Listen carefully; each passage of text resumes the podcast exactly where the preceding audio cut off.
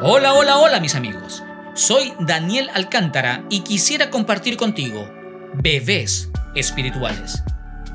Primera de Corintios capítulo 3 versículo 1 dice, Hermanos, yo no puedo hablarles como a personas espirituales, sino como a gente carnal, como a niños en Cristo. ¡Flash! Mi saco estaba manchado con leche. Estuve cargando a mi hija, a mi bebé de solo meses, esa mañana en la iglesia. ¿Qué había pasado? Mi hija había vomitado en mi hombro, manchándome parte del saco. Intenté hablarle de lo sucedido, pero mi bebé no iba a entender todo el argumento que quería decirle. Así que no pude expresarle todo lo que tenía en mi mente y solo atiné a guardar silencio y limpiar mi saco.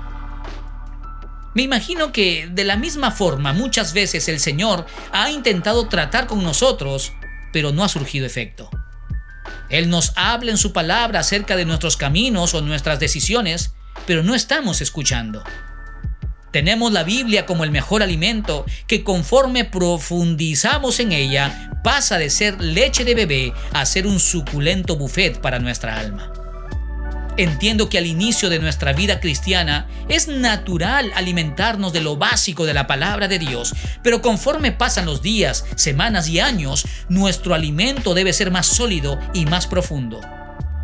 Por favor, no comamos papilla toda la vida. La palabra de Dios es el alimento balanceado para cada una de las etapas de nuestra vida. ¿Nos estamos alimentando correctamente de la palabra de Dios? ¿Llevamos algún curso en la academia bíblica de nuestra congregación? Los cristianos inmaduros son guiados por sus propios deseos cayendo en infantilismos. En cambio, los creyentes maduros son guiados por el Espíritu Santo. Lamento que algunos toman la palabra de Dios como una torta, es decir, la colocan en mesa solo para fechas especiales, pero no la ven como el pan que es parte de nuestro alimento diario. ¿Por qué contentarnos con un menú cuando tenemos a nuestro alcance un buffet espiritual? No profundizar en la palabra es menospreciar la voz de Dios. Gracias por escucharme. Será hasta la próxima. Que Dios te bendiga.